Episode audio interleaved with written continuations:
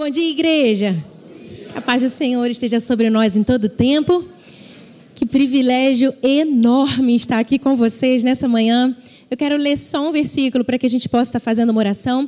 2 Timóteo, pastor Hélio citou aqui ó, o versículo que eu separei para que a gente esteja meditando.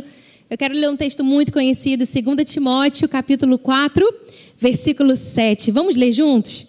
E depois vamos estar orando ao Senhor. Podemos? 2 Timóteo 4, 7 diz assim: Eu lutei o bom combate, eu terminei a corrida e permaneci fiel. Amém? Senhor, nós te damos graças nessa manhã porque a tua palavra é viva, poderosa, ela flui dentro de nós, ela nos transforma, ela nos alimenta, ela nos renova, ela nos levanta, ela nos envia, ela nos sustenta a poder suficiente na tua palavra para sustentar a nossa família, os nossos filhos, a nossa descendência, a nossa história. Senhor, nós amamos a tua palavra, pedimos que o Senhor revele a nós o teu coração nessa manhã. Nós estamos abertos e receptíveis àquilo que o Senhor Senhor tem para nos dar. Conheça a necessidade de cada um aqui presente.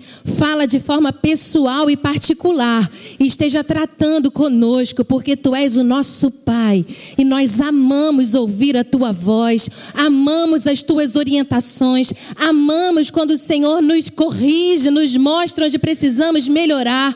Amamos quando o Senhor acende a luz do nosso interior e alinha os nossos passos com os teus. Nós queremos estar contigo, Senhor, aonde onde o Senhor estiver, nós estaremos, porque amamos a tua presença e te damos graças por tudo, em nome de Jesus. Amém e amém. Que manhã gloriosa, irmãos. Eu já recebi tanto de Deus, você também.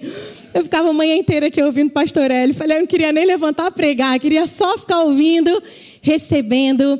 Mas que privilégio enorme compartilhar sempre viva semente da palavra de Deus com vocês. Encontrei aqui o irmão querido, irmão Guilmar, irmã Solange, fizeram parte da primeira turma da Atos aqui. Vinham lá de Maricá para bom sucesso, concluíram a escola e têm permanecido fiel a Deus. Um casal que carrega, aplauda mesmo a Deus por essa família.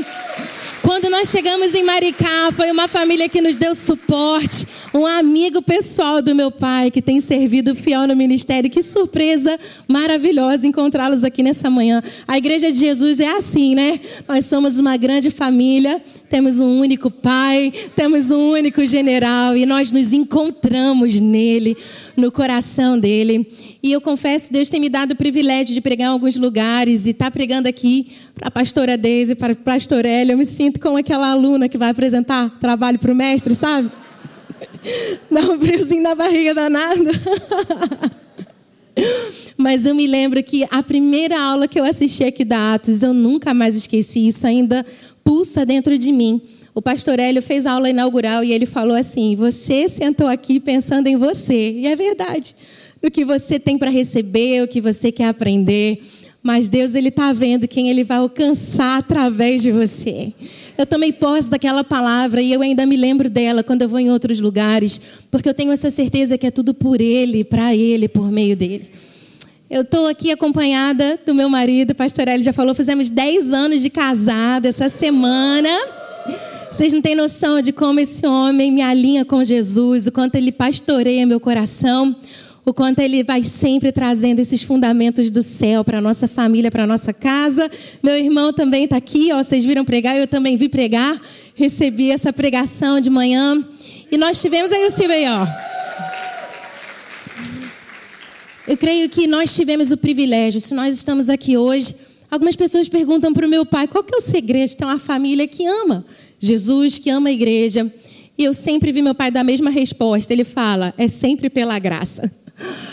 Mas eu tive o privilégio, eu creio que a marca do ministério dos meus pais, se eu tivesse que descrever a caminhada deles como Deus é muito simples, eles são pessoas que foram tocadas por Jesus, só isso. Eles se apaixonaram por Jesus, pela presença, pela palavra e guardaram o coração fiel. Então, meus pais foram a maior referência que eu tive de caminhada com Deus, de coração, de integridade, de viver dentro de casa aquilo que é pregado na igreja. O meu pai, ele exalava mais Jesus ainda na mesa de casa do que na igreja. E se você perguntar para ele, ele teve grandes referências. Mas eu sei que quem deixou marcas de discipulado na vida dele foi o pastor Hélio. Ele sempre fala dos encontros lá em Bom Sucesso, na época que treinava os discípulos, né, ali os, os diáconos, chamavam de diáconos, e aí os morcegos da noite. Eu cresci ouvindo essas histórias, né, fui abençoada por elas. Minha mãe escreveu uma carta, pediu para eu ler, me mostrou. E eu estava me lembrando, antes de ouvir falar em cura divina aqui na Escola Atos, eu fui prova viva disso, pastor. Não sei se você lembra, mas quando eu tinha, devia ter por volta de uns cinco anos, eu recebi um diagnóstico, eu estava com pneumonia. E minha mãe me levou no médico, ele disse para eu voltar para casa, mas ficar sobre observação. De noite o médico ligou e falou: Olha, eu pensei melhor, eu realmente acredito que a gente precisa internar ela. Traz ela para o hospital, a gente vai precisar internar. Quando o médico ligou, não tinha essa facilidade toda de celular, né? Naquela época, meu pai estava num desses encontros lá na igreja, do treinamento dos diáconos. Minha mãe ligou para a igreja para comunicar ele, obviamente muito nervosa, que se tem um negócio que tira a mãe do sério é filho, né? Você que é mãe, você sabe disso muito nervosa e comunicou ele o que estava acontecendo. E aí ela falou que não esperava, e o pastor Hélio apareceu lá em casa com os diáconos. Ela disse que ele orou por mim, colocou a mão sobre os meus pulmões e ele me abençoou naquele dia. E quando o médico foi fazer um novo exame para que ele pudesse definir o que ia fazer, ele disse assim: Esse exame não é da mesma pessoa que foi antes, porque o toque de Deus ele me alcançou. Eu acho que até hoje eu estou nessa unção aqui, ó, do fôlego divino que ele colocou dentro de mim. E eu sou um testemunho vivo, irmão. Se tem um testemunho que eu carrego na minha vida, é que Jesus vale a pena. Jesus, ele não é um momento. Essa fé inabalável não é uma fé de oportunidade de um domingo, não é uma fé de uma conferência, é uma fé de uma caminhada, de uma história, de uma vida com Ele. Jesus não quer muito de você, Ele quer tudo de você. Porque Ele é um Deus que nos chama para viver uma dependência, uma entrega real. E o que eu posso dizer é que Deus não fica devendo nada para ninguém.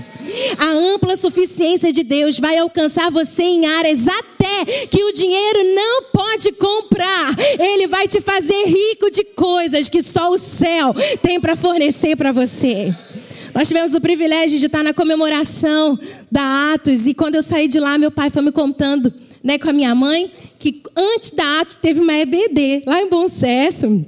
E meu pai disse assim: Filha, eu era aquele que fazia xerox.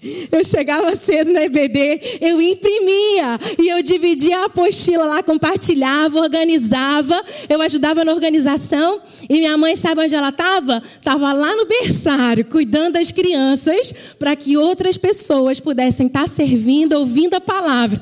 E hoje eu vim aqui, muitos anos depois, dizer para você que Deus é fiel que você não faz ideia que as sementes que você deposita diante dele, seja no berçário, seja na portaria, seja no seu trabalho, seja na impressão, seja na cantina, seja onde for, que tudo que você faça, faça como se você estivesse fazendo para o Senhor, porque Ele é o galardoador daqueles que o buscam. Existe uma recompensa para a sua história que vai abençoar as suas gerações, a sua descendência será chamada família bendita do Senhor.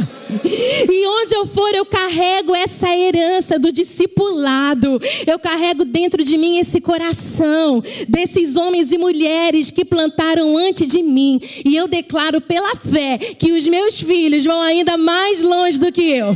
Pode gravar o nome deles aí, Benjamin e Theo, porque vocês vão ouvir do que esses meninos vão fazer em Deus porque Deus ele não para pela metade, ele completa aquilo que ele começa e ele é fiel.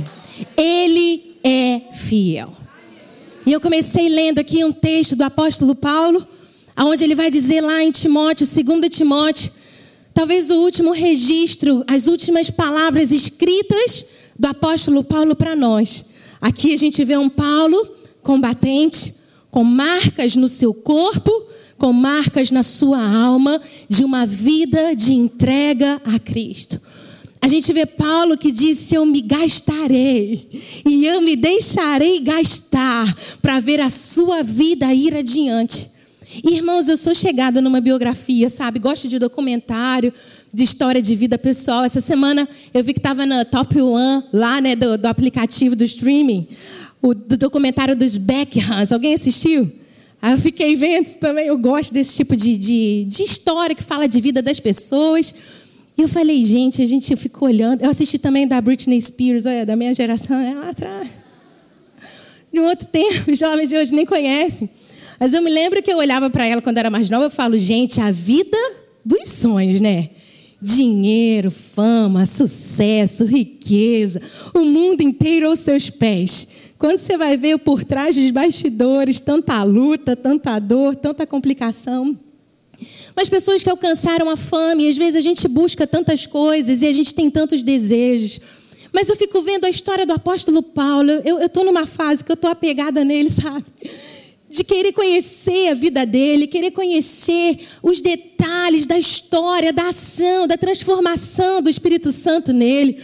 Porque eu acredito que nós precisamos desse fundamento de homens que vieram antes de nós e receberam a revelação do próprio Deus. Mas ele, no final da sua vida, no corredor da morte, ele está dizendo: Olha, a minha vida já foi entregue como oferta ao Senhor. Ele sabia que ele estava prestes a morrer. E ele, se você ler a segunda carta aos Timóteos, ele dá alguns detalhes para nós, irmãos, e são alguns detalhes duros. Que talvez com os olhos naturais não inspirasse um documentário, nenhum canal para dizer: olha que final de vida maravilhoso. Quer ver uma coisa que Paulo vai nos dizer? Olha, Timóteo, eu cheguei. Paulo agora está na sua segunda prisão. Não está mais preso por questões religiosas. Na primeira prisão, os judeus armaram contra ele. Ele tinha várias regalias, ele tinha acesso a amigos. Agora não. Agora Paulo está preso numa masmorra como um criminoso. Ele tem a sua reputação destruída. Roma, né, a maior cidade, o maior lugar do império, vai queimar. Obrigada, irmão. Por sete noites e seis dias. E esse crime cai na conta dos cristãos.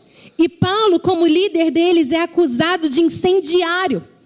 Então, Paulo tem a sua reputação arruinada. Ele diz para Timóteo: Eu estou preso como um criminoso.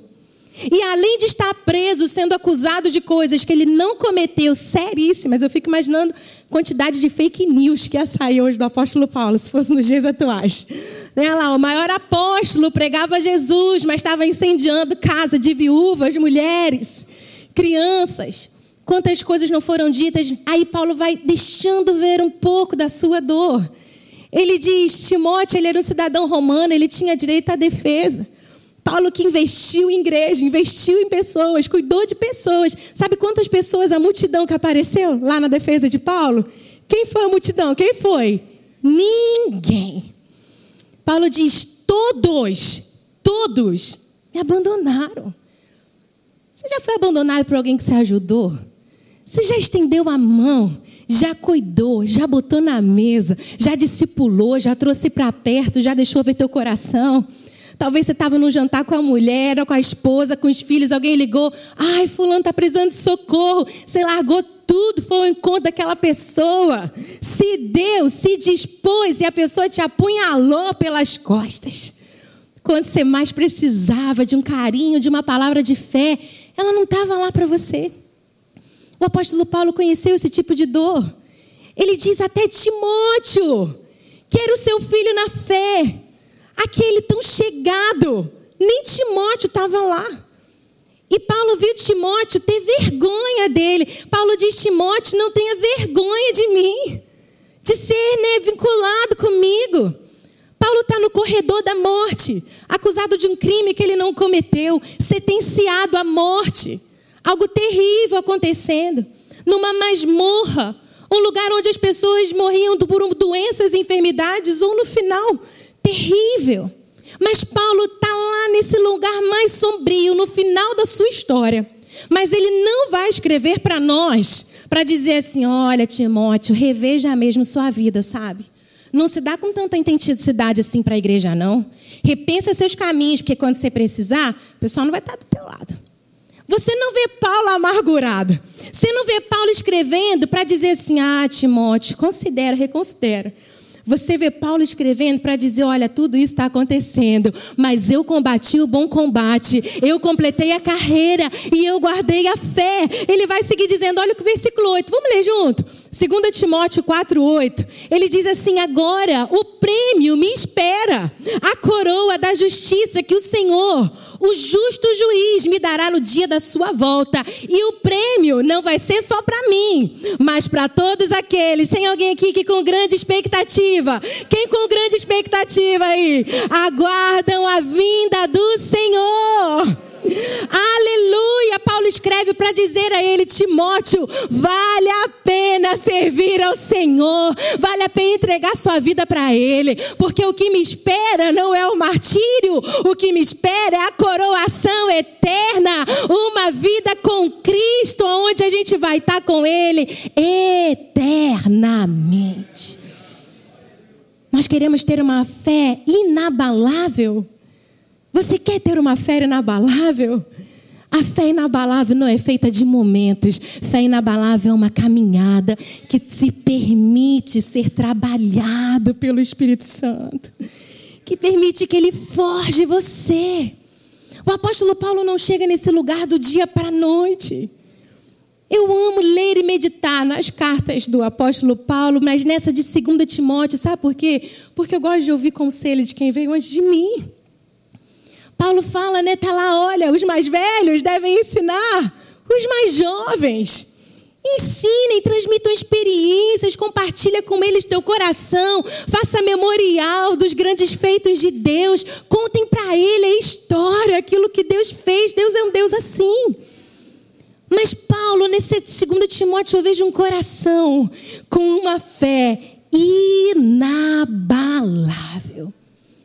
Do lado de fora, Paulo disse, externamente, temores, perigos, internamente, tremores. Mas Cristo, Ele vale a pena, Ele me livrou e Ele continuará a livrar-me. Às vezes ele fala, estou na boca do leão. Paulo segue o texto, ele diz isso. Às vezes, irmão, a gente sente que a gente está dentro da boca do leão, mas Deus está lá e uma palavra dele muda tudo. Mas eu creio que uma fé inabalável é fruto de uma perspectiva do céu. É quando o céu te ensina a olhar para a sua vida, para a sua história. Não com uma lógica humana, mas com uma lógica que é regada pelos princípios eternos de Deus no nosso coração. Não com sucesso é, é passageiro, efêmero, que não se sustenta. Mas uma vida que é regada por princípios e valores, que sabe quem é, para onde está indo, em quem está crendo. Paulo diz: tem muitas coisas que eu não sei, eu não entendo, mas eu sei em quem eu tenho crido. Eu sei em quem eu tenho colocado a minha esperança. Eu acho tão legal porque no texto ele diz assim: Demas me abandonou, se você ler o final. Demas aparece três vezes na Bíblia. A primeira é Demas, Paulo dizendo, meu companheiro. A segunda é só Demas. A terceira é Demas, me abandonou. Amou o presente século, amou essa vida, amou as paixões, os prazeres daqui e foi embora. Mas olha só, me traga João Marcos com você. Você lembra quem foi João Marcos? Aí você dá um pulo lá para Atos. Vai ver a história. Ele já foi fruto de uma encrenca. Que eu fico imaginando que se eu sou João Marcos, eu ia carregar uma culpa tão grande dentro de mim que separou Paulo e Barnabé. A dupla do combate dinâmico. Vamos ler. Lá vamos dar uma meditadinha. Lá em Atos, vamos contar a história dessa gente um pouco. Porque Deus te chama para uma caminhada com Ele, irmãos. Eu não vim falar de uma fé momentânea. É algo que Deus te encontra. Paulo tem um encontro com Jesus e é tão lindo. Eu vou ler em Atos 9, eu vou ler a partir do versículo 26.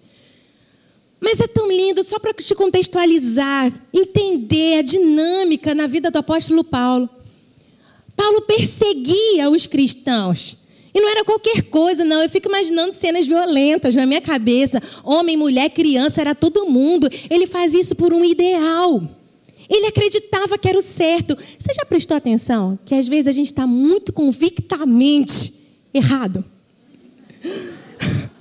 Que a gente tem certeza absoluta, ainda é redundante, de coisas que a gente não faz a menor ideia. Às vezes a gente está apegado, e Paulo era assim. E então ele se tornava um tolo, mas era um tolo convicto. Que nem a gente. Mas um dia ele está no caminho e ele ouve uma voz. Eu amo a forma que, que Jesus fala, porque é assim: Paulo, Saulo, Saulo, por que me persegues? Quem que Paulo perseguia, irmãos? Quem? Eram os cristãos homens, mulheres, Jesus leva para o pessoal a perseguição contra você. Se alguém faz uma coisa contra você, Jesus diz: é comigo, está fazendo comigo. Quem mexe contigo, mexe com ele. Jesus aparece para dizer a Paulo: Paulo, tu está me perseguindo. Porque a sua vida está nele, não dá para tocar em você sem tocar nele. Essa é a gloriosidade da mensagem que a gente carrega. Essa é a esperança que o mundo anseia. Cristo em nós, a esperança da glória. Ele é tudo em todos, é tudo sobre Jesus. E ele fala: Paulo, você está me perseguindo.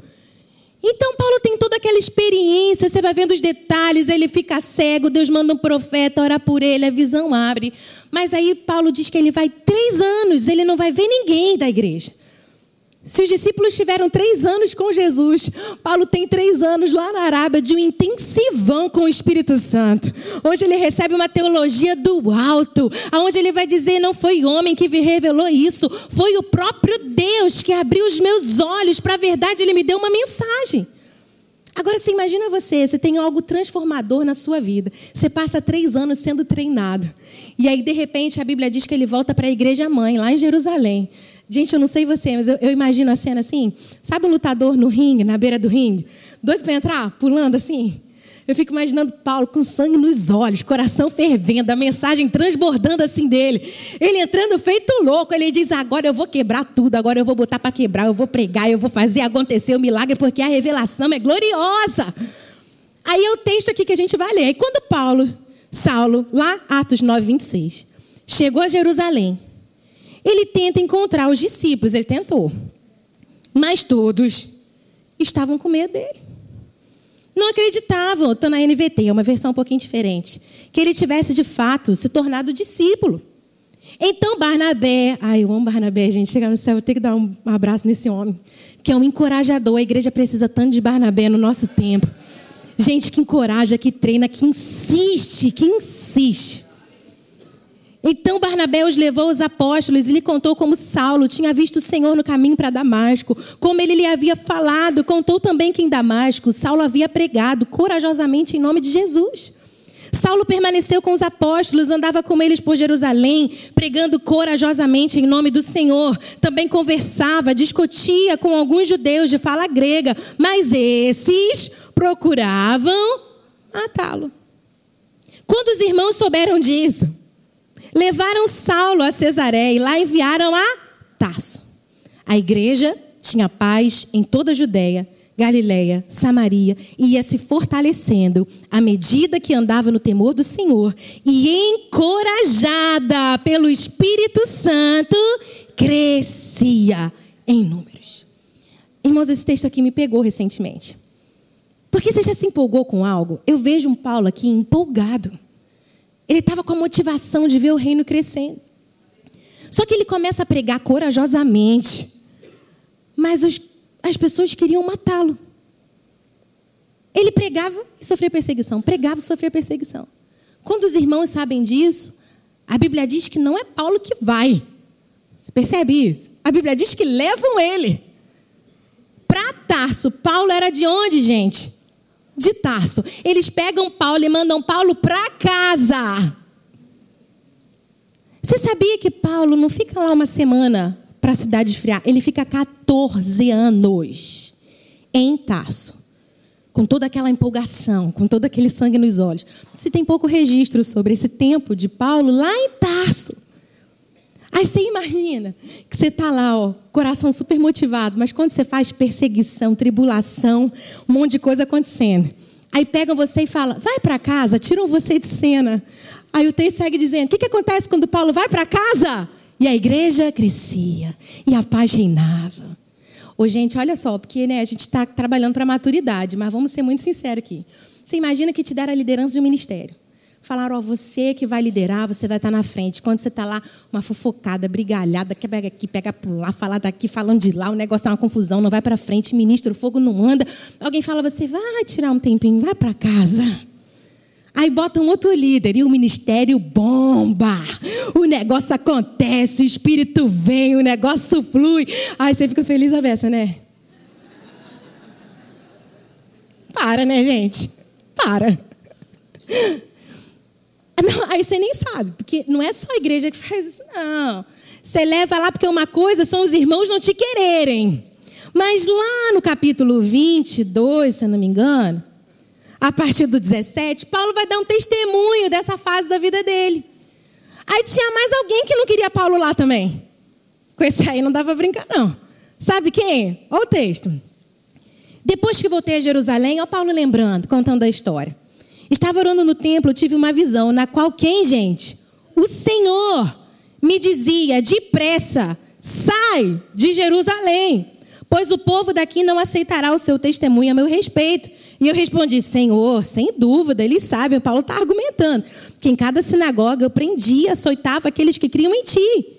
Enquanto Estevão, tua testemunha, foi morto, eu estava inteiramente de acordo. Fiquei ali, guardei os mantos que eles tiraram quando foram apredejá-lo. Mas o Senhor me disse: Vai, pois eu enviarei para longe aos gentios. Paulo está testemunhando que não eram só os irmãos que mandaram Paulo para casa. O próprio Deus mandou Paulo para casa. E quando Paulo vai para casa, pasme em você. A igreja crescia, tinha paz por todo lado. Eu fico imaginando Paulo em Tarso, gente. Eu fico imaginando. Ele lá, mas tudo que o Senhor me deu, todas as revelações que eu recebi da parte de Deus, para quanto que é isso? O que, que eu estou fazendo aqui, Deus? Eu tô, sou um desperdício. Mas sabe o que eu aprendo, irmãos, com essa história? Deus não tem pressa em preparar os seus. Ele não quer que você tenha um momento com Ele, Ele quer uma vida onde você aprende que aquilo que você é em Deus é mais importante do que aquilo que você faz para Deus. Deus não quer fazedores, porque Ele não precisa. As pedras pregarão. Deus não se impressiona com seu dom, com seu talento, com a sua eloquência, com a sua capacidade de fazer nada, com o seu dinheiro, com o seu título. Você não pode impressionar Deus com nada disso. Deus se impressiona com o coração, que é um lugar que se permite ser trabalhado por Ele. Para que você possa crescer nele a prova de Deus, a modo de Deus. E às vezes as escolas de treinamento a gente queria evitar, irmãos. Eu tenho um filho, meu caçulinha ama jogo da memória. Ele ama, tá viciado em jogo da memória. Aí eu comecei jogando com ele. Eu jogo com ele assim. Ah, ele gosta de ganhar, né, gente? Todo mundo, quem não gosta de ganhar? Aí quando ele dá umas trapaceadas, eu fingi que não estava vendo, fechei os olhos. Aí se eu estava ganhando, eu recuava, fingia que não ia pegar. Aí ele estava jogando comigo, ele estava se achando. Aí um dia ele foi jogar com o pai. Você já sabe, né? Aí o pai virou, ganhou, ganhou, ganhou, ganhou. Ele, eu nunca ganho. Eu não sei jogar. Aí eu pro pai, tadinho. Tadinho. Mãe é assim, né? Quer se meter nas coisas. Tadinho. Pai, não, ele vai aprender. Tem que ter concentração. Você não viu porque você distraiu não ficou atento. O pai foi ensinando. Esses dias eu fui jogar com o menino, ele me deu um banho no jogo da memória, irmãos. Eu fiquei para trás. Aí eu fiquei olhando, falei assim: é que a gente às vezes quer que Deus seja igual aquela mãe, tadinho. Nada, eu não cria. Oh, eu ouvi essa frase de um pastor, ele disse assim: Deus está dizendo, quem cria os meus filhos sou eu. Eu fiquei com isso no coração, eu falei, papai, quem me cria o senhor mesmo, né? E o Senhor não me deixa ganhar sempre no jogo da memória, não, como eu queria. De vez em quando eu olho e falo, eu não sei fazer isso, pai. Eu sou igualzinho meu filho. Eu não tenho capacidade para fazer. Mas ele vai me treinando, me treinando, me treinando, me treinando, até que eu possa entender e dizer: o Deus que me cingiu de forças e adestrou as minhas mãos para o combate. E quando você vê o Senhor foi te amadurecendo, te fortalecendo, te fazendo crescer para que esse Paulo imaturo, inexperiente, cheio de vigor, mas que precisava entender que a obra missionária não dependia dele, dependia do Senhor, que ele faz tudo no tempo perfeito, irmãos. Sabe o que é mais lindo? Você segue Atos 9 ali, aí vai entrar um outro momento da igreja importantíssimo. Pedro tem um sonho. Olha o que acontece. O Paulo está lá em Tarso. Vai, Paulo, deixa Deus trabalhar em você. Deixa, vai perder um joguinho da memória aí Pedro está lá vivendo uma experiência com Deus. Olha, Deus falou: Pedro, vai, porque eu vou te enviar para os gentios. Mas é que a igreja tinha que se preparar para receber os gentios. Aí Pedro tem um sonho. Ele vê lá um animal, diz: come, não como. Eu? Não como. Come, não como. Nunca toquei coisa impura, não comi, não vou comer, não comerei, não comerei. Aí Deus diz para Pedro que não chame de impuro aquilo que eu purifiquei. Deus começa a preparar o terreno para aquilo que o apóstolo Paulo ia semear e colher lá na frente. Quando a igreja ouve dizer que Pedro andou frequentando os lugares que frequentou, todo mundo começa a falar mal de Pedro. Fala, ah, Pedro, Pedro, por onde você andou? Não é assim que funciona, não é assim que Deus faz, nunca foi assim que aconteceu, a tradição não diz isso, a história não diz isso, está comendo com tio, sentando com gentil, não é assim que funciona. Aí Pedro conta, mas eu tive um sonho, e Deus falou, Deus fez, e aconteceu. E aí a Bíblia diz que todos glorificaram a Deus, porque entenderam o que ele estava fazendo. Sabe o que eu aprendo com essa história? Deus não perde o controle da sua vida, hora nenhuma. Talvez você esteja em Tarso falando: o que, que eu estou fazendo em Tarso? Eu quero ir para Jerusalém. E Deus está dizendo: chegar teu tempo, a tua hora. Mas eu tenho algo para você hoje. Vamos jogar um joguinho da memória aqui. Deixa o Pai te treinar, deixa o Pai te forjar, deixa o Pai te amadurecer. Porque a bênção de Deus enriquece, não acrescenta dano. E o Pai não quer te levar num lugar que você não tem estrutura para não se quebrar se você chegar lá. Tem que aniquilar teu ego primeiro, tem que fazer morrer tua vaidade, tem que fazer morrer você achar que é sobre você. Porque não é sobre você, é sobre Ele, é tudo sobre Ele. O reino é dele, a obra é dele, a glória é dele, a honra é dele, é tudo sobre Ele. Nós só precisamos fazer morrer dentro de nós. Mas é uma história, irmãos.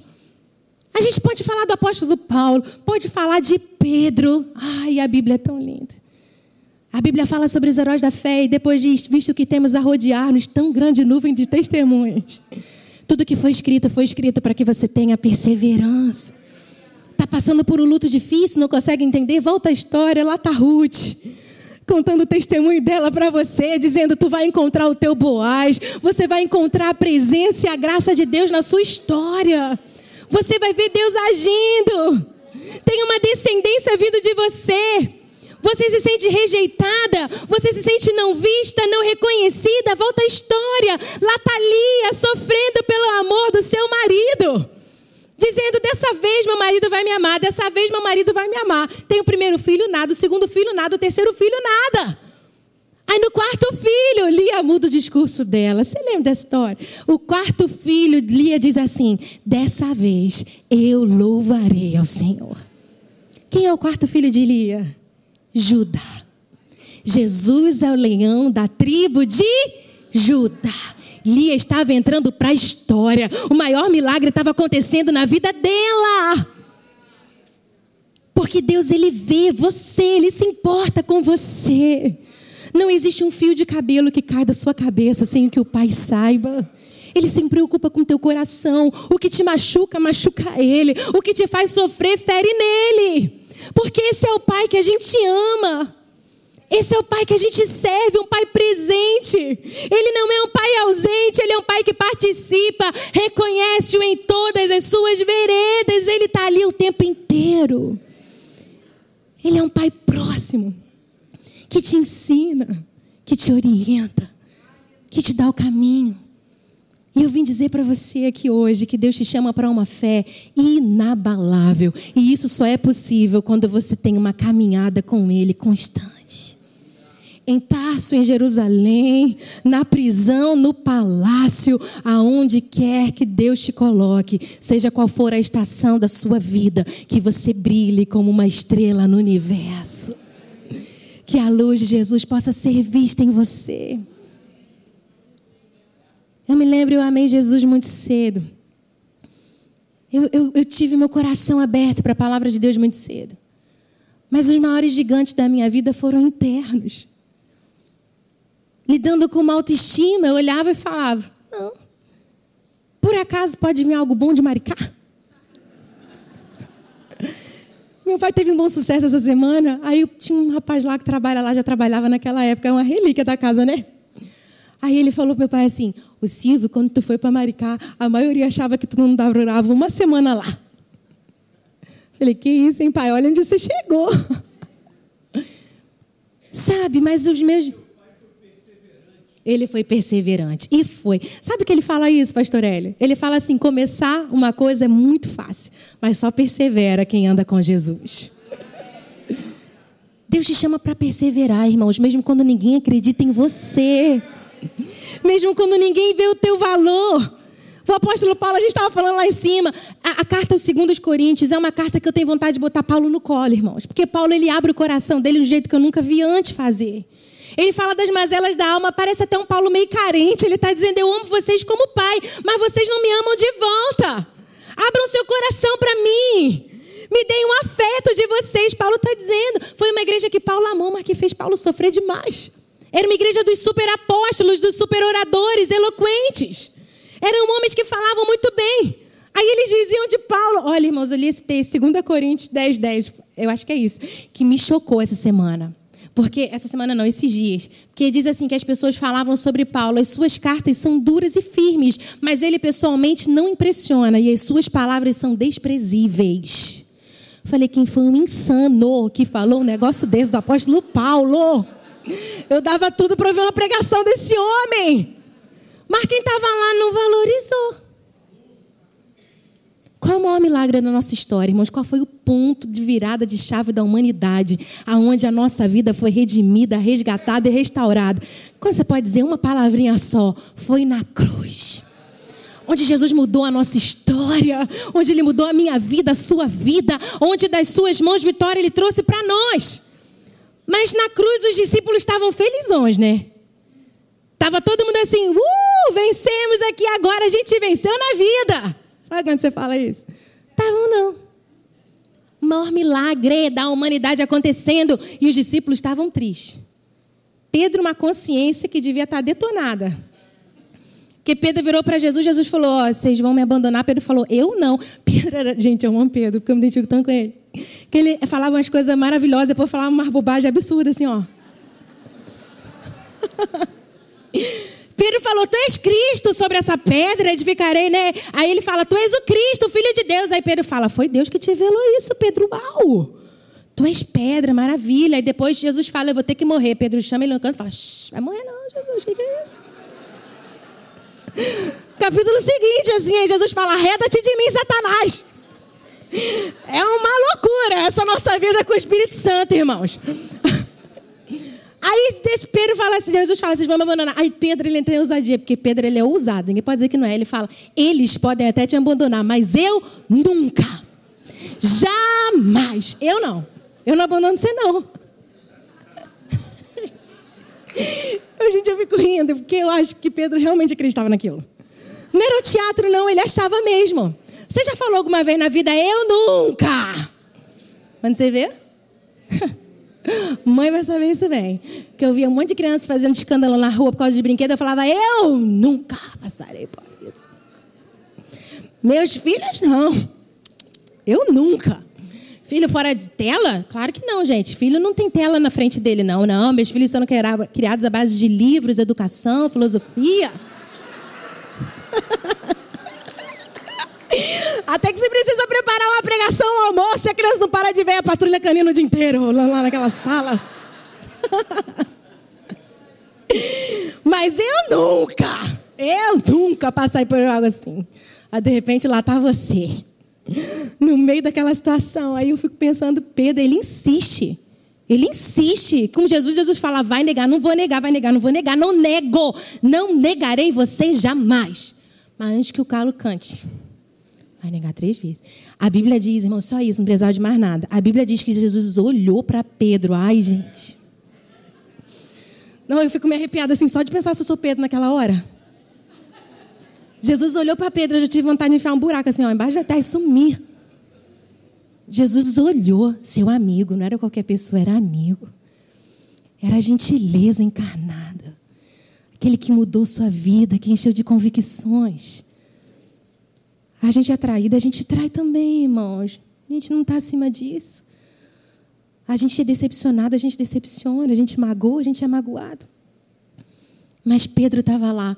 Mas olha, irmãos, na cruz, o maior milagre acontecendo. Eu acho que Pedro devia estar muito triste. Mas eu acho tão lindo, porque você lembra quando Jesus chama Pedro?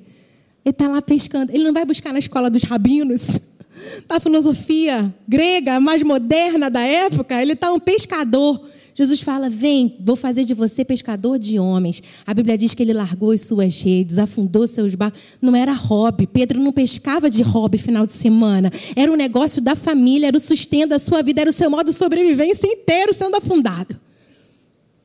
Eu tenho dificuldade com o modo, sair do modo de sobrevivência, irmãos. Eu fiquei ouvindo a palavra de manhã, eu fui confrontada. É difícil para mim. Falei, Deise, né, te agradeci, te agradeço publicamente. Você pregou para mim naquela semana lá, quando você abriu o seu coração. Que às vezes a gente vê o passo de fé do outro e fala, não, para ele foi muito fácil. Eu que tenho que fazer contas, eu que tenho que organizar, eu que tenho que fazer. Quando você vê que o outro também teve medo, o outro também ficou inseguro, o outro também não soube o que fazer. E vou te dizer, irmãos, às vezes eu não sei você se tem esse problema, mas às vezes eu faço conta. Nunca foi meu forte, mas às vezes eu faço.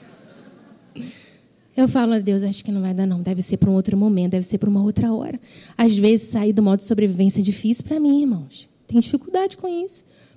Mas eu estou nessa escola. Às vezes, Deus me leva para a taça, às vezes para Jerusalém, mas Ele está sempre comigo, Ele não me larga. Graças a Deus por isso. E aí, então, nesse momento da cruz, Paulo larga, Pedro larga tudo, Pedro e vai. Só que quando chega lá, triste, a Bíblia diz o que, que ele faz? Ele volta a pescar. Perdido, desorientado. Fala, oh, eu vou pescar. Ele era líder, os outros vão atrás dele. Ele está lá pescando, joga rede, sai rede, joga rede, sai rede. Eu acho lindo, porque a Bíblia diz que quando ele sai, Jesus estava lá na areia. E já tinha peixe na areia, irmãos. Jesus não precisa do seu sustento, ele não precisa do seu modo de sobrevivência. No modo criativo, o peixe já está lá te esperando. No modo criativo, não é o dinheiro que você tem na sua poupança que determina até onde você vai. No modo do reino, peixe, a brasa, está tudo pronto. Ele só quer saber onde está teu coração, só isso. O seu amigo estava sofrendo, Jesus vai até ele. E eles têm uma conversa, ele diz: Pedro, tu me amas, eu te amo, Senhor. Pedro, tu me amas, te amo, Senhor. Pedro, tu me amas três vezes. A Bíblia diz que Pedro entristeceu. Ele deve ter falado, tá vendo? Tá lembrando que eu neguei ele lá. Pedro devia estar que nem eu, jogando todas essas inseguranças no colo de Deus dizendo não pode ser eu, chama outro. Deus, eu te neguei, eu não fui fiel, eu não fui tão corajoso, eu não fiz o que eu devia fazer. Envia quem vai te enviar, menos a mim. Deus adora esse. Está lá Moisés, Jeremias, Isaías. Tudo disse eu não, manda outro. Eu falei, esse aqui que eu vou pegar. É porque são pessoas que sabem que dependem da graça de Deus, que são habilitadas por uma vida de dependência nele. Aí ele fala: Eu te amo, tu sabes, Senhor. Então apacenta minhas ovelhas. Eu vejo Jesus dizendo para ele assim: então faz aquilo que eu te chamei para fazer. Eu vim dizer para você nessa manhã: faz aquilo que Deus te chamou para fazer. Se você voltou para pegar suas redes, largue elas todas de novo. Só esteja no lugar que Deus te chamou para estar, na hora que Ele te chamou para estar, com o coração que Ele te chamou para estar, porque Ele não desiste de você. Se eu tivesse que resumir uma vida de fé inabalável em uma palavra, eu diria: imparável.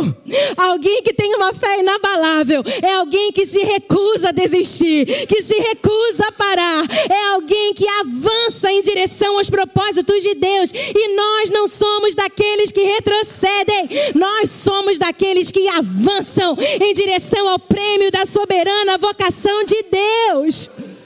Ah, mas eu caí, mas eu fraquejei, mas eu errei, mas eu fui inseguro, eu não falei, eu não fiz. Sacode essa poeira, volta para Ele, porque Ele não desistiu de você. Ele não deixa ninguém pelo caminho. Ele vai atrás de Paulo, ele vai atrás de Pedro, ele vai atrás de João, ele vai atrás de um por um. E ele diz: faz aquilo que eu te chamei para fazer. Só isso. Faz aquilo que eu te chamei para fazer. Eu falo muito, irmão, já deve ter dado a hora, né? Vamos ficar de pé. Desculpa aí. Mas deixa eu te dizer uma coisa, irmãos, eu vou terminar falando isso para você. Se você for ler lá em Timóteo, que coisa linda, irmãos. Chama João Marcos. Nem contei a história, entrei em outra coisa, uma coisa, outra coisa. Lembrei de João Marcos agora. Lembra João Marcos? É que eu não ia falar nada do outro, saiu falando tudo aqui. Não bebi água, viu, Teixeira? Cadê? Você falou para eu beber água. Parte 2 depois, né? Mas eu vou terminar te dizendo só isso. João Marcos causa uma desavença entre Paulo e Barnabé. Porque ele abandona eles na primeira viagem. Eu já vi várias razões para isso. Alguns dizem que Paulo assume a liderança e João Marcos era primo de Barnabé e não aceita isso muito bem. Que às vezes a gente tem uns probleminha de maturidade, né? Na nossa vida aqui dentro. Com isso, a gente tem. Outros dizem que Paulo contraiu malária e aí um monte de história vai dizendo João Marcos ficou com muito medo, não sei. Mas eu sei que João Marcos abandonou Paulo na viagem. E aí Barnabé, eu acho que foi uma discussão meio acalorada. Ele diz assim: "Vamos levar João Marcos, ele quer ir com a gente". Barnabé, Paulo diz: "Não levo". Mas Barnabé era indesistível, ele não deixava ninguém pelo caminho. Vamos levar, não levo, comigo não vai, comigo não vai, comigo não vai. Mas sabe o que é tão lindo, irmãos? Porque tudo sobre Jesus não é sobre a gente. Paulo pega Silas, vai para um lado, Barnabé pega João Marcos, vai para o outro.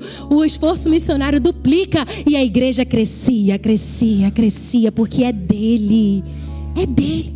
Mas 18 anos se passam para Paulo dizer: chama João Marcos, porque ele me é útil para o ministério. 18 anos se passam para que ele reconheça que o investimento de Paulo tinha sido um sucesso. Para de olhar para o relógio cronológico. Para de achar que você já está velho demais para Deus fazer o que Ele prometeu. Para de achar que teu tempo já passou. Porque enquanto você estiver respirando, tem propósito de Deus para você aqui. Tem promessa, tem lugar, tem o teu canto no reino. Você só precisa fazer aquilo que Deus te chamou para fazer. E último versículo para eu parar de falar, segunda Efésios 6, 13. Eu vou terminar com esse versículo, de verdade. Efésios 6, 13. Diz assim: Portanto, vistam toda a armadura de Deus, para que possam resistir ao inimigo no tempo do mal. Então, depois da batalha, vocês continuarão de pé e firmes. Na NVI diz assim: E depois de ter desvencido tudo, você vai permanecer inabalável. Que Deus abençoe sua vida, que Ele te ensine essa fé que é constante, duradoura, é eterna. E que os nossos olhos nunca saem de Jesus, o autor e consumador da nossa fé. Amém?